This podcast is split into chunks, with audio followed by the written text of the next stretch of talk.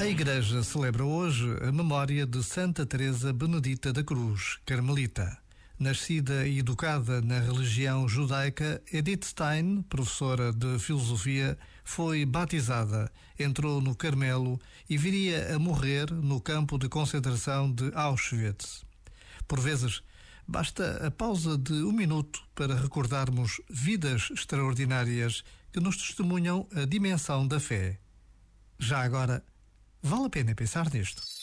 Este momento está disponível em podcast no site e na app.